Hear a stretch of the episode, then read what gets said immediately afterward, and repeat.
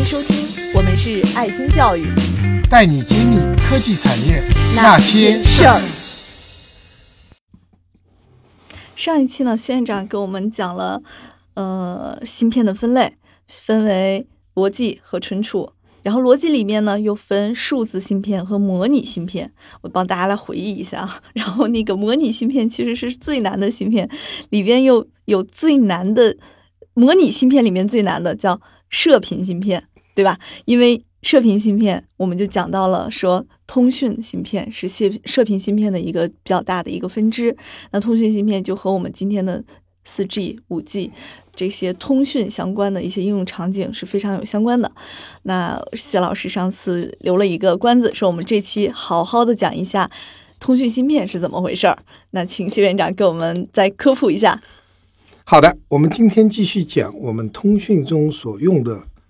射频芯片叫 radio frequency，也称 RF 芯片。说到 RF 芯片的话，就不得不讲一下我们今天主流的制造技术和非主流的制造技术。我们全世界绝大多数芯片都是在硅材料上做的。硅对沙子。对，呃，那么硅沙子就是二氧化硅，是由氧元素和硅元素组成的。那么由这个硅材料做成的电路，一般我们叫 CMOS，啊，CMOS。那么 MOS 呢，就是对应着金属氧化层和硅衬底，MOS。嗯，前面加 C 呢，就是是 complementary，就是有 P 型的、有 N 型的，有两类模式电路组成的，叫 CMOS。那么基本上是硅材料上面做的电路。那么另外有一大类呢。就是在砷化钾化合物，就是三，我们也称为三五族，因为在元素周期表中啊，硅是四族，那么砷化钾呢是由三在三族和五族的元素做成一个化合物，然后呢做成了这样一个衬底材料。这种衬底材料呢有什么和硅材料的区别呢？它就是做的做出来的电路啊速度特别快，但是它有它的致命的缺点。很难做，非常娇气。原材料很原材料很金贵，一不小心就破了。这个是很脆弱，一碰就破。硅材料很皮实，而且硅材料上面拿氧气一通，加个温，它形成一层天然的氧化硅绝缘层，这得天独厚。在生化钾材料上，你就不能这样做，做不出这样子的一个绝缘层所以你要用其他方法来处理。那么细节不说，总的来说，这个技术。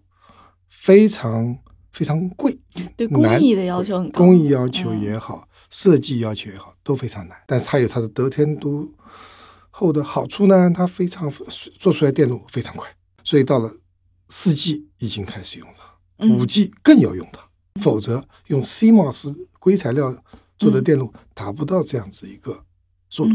那么说到这个砷化钾这个材料，就要讲到它的源头。真正这方面的研究啊，因为太难做了，根本不赚钱，亏死了。这个有点儿，呃，非是越是高精尖的东西，可能越在市场上没有太好的竞争性。对，所以呢，以在美国多少年来，它基本上主要在军工方面的应用。哦，啊，美国有很著名的一些公司，像通用电气、GE 和那个 Lockheed Martin，就是美国的一个军工公司。早期投入了大量的人力、物力、资源、金钱去研究这个东西。那么经过很多年努力，它是确是做成了一个能够量产的，嗯，一个生产线。那么逐渐在呃美国，包括呃其他地区，像台湾，有些技术就转让到了台湾。那么美国有两家做这个芯片公司非常有名的，今天还是非常成功的，一个叫 Skyworks，还有一个呢叫 Qualvo。全美国也就这两家公司做这个最牛的，当然还有一家公司叫 Broadcom，它是也是并购了其他公司，但是最牛的还是这两家，股票价格非常高，呃，也非常赚钱的公司。他们现在还是军工背景吗？现在都是民用了。哦，这两家公司绝对绝大多数产品，因为军工其实没有太大的量，所以它我们今天中国也在推广军民融合，其实美国。在早年一直在做这种军转民的应用，啊，就是开始军用，但是一旦成熟了，过了多少时间解密，它就开始到民用，和我们今天所说的军民融合很相近。其实中国在这个历史上，呃，很多军工的单位，无论是研究所还是还是公司或者生工厂，也在这方面的有研究，但是一直没有做成民用化，还是做的比较少。那么美国早早就做了这样的工作，所以今天台湾有两家公司非常有名的呢，能够做生化钾的代工。中国很多做射频芯片的四 G、五 G 芯片的公司呢，都选择在台湾代工。台湾这两家公司做代工。这两家公司为什么这么有渊源，能做这么细分又这么难的这个领域呢？这两家公司大多数也是因为这些员工原来在美国这些公司工作的。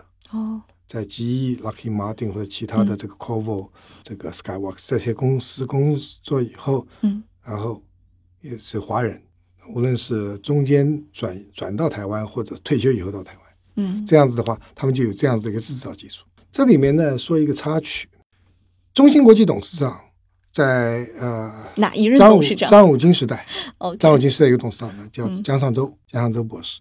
那么他是。清华的高材生对集成电路非常有情怀，所以他是支持中芯国际在上海落地。当时他是上海市，如果没记错的话，上海市政府的副秘书长。哦，他引进了中芯国际。二零零一年，这个您当时面试的事情还跟我们在前几期讲过。对对对，那时候他还不是董事长，他只是作为政府官员引进了中芯国际落地长江。但后来呢，他成为了中芯国际董事长。那么在成为中芯国际。董事长之后呢，他就继续支持中芯国际呢，从我们呃上海到北京十二寸厂，在上海又建十二寸厂，在全国布局呢，它是起了很大作用的。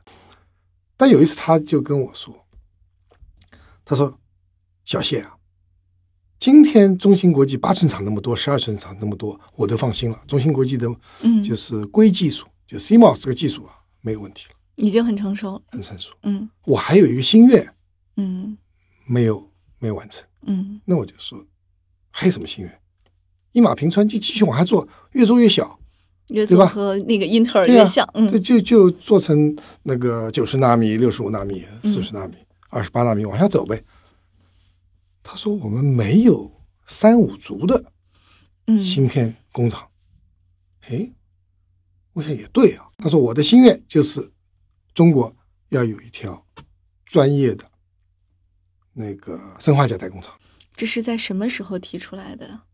应该在啊七八年前吧。嗯，应该是那个时候，是我还在中芯国际做副总裁的时候。嗯，你们这一代有责任，要要努力推荐推动这件事情，让中国也有生化钾。那生化钾这个技术很好，下一代还有更先进的、更高速的磷化铟氮化钾，这是。未来的技技术更高频率的这个射频电路，所以这个射频电路呢非常非常重要，因为你往下走，呃，我们就必须要有，如果没有的话就靠进口。今天中兴通讯就需要这样子的芯片，要做基站，要做手机，里面都是需要这样子的射频芯片，需要有三五族或者是砷化钾、磷化铟、氮化钾这样子的这个材料做的射频电路。比如说，我们现在中国还没有能代工生产，呃，这个三 G、四 G、五 G 这样的通信芯片的产线，有在努力，有在投资，有在研发，但是还没有真正能够商用的这样子的代工厂。很多地方都在都在努力，呃，无论是在投入还是在研发，嗯，在这过程中，那我想，呃，不远的将来一定会有。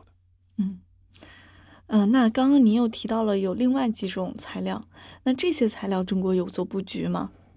有啊，现在比如说我们中国有一家非常有名的上市公司叫三安光电，哦，它是厦门的公司，嗯，应该去那个在 A 股上，哦，当然也是 很火的公司，它的股票我不懂，我也不说，但是它的技术是是比较超前的，就在中国，它首先它最早是做 LED。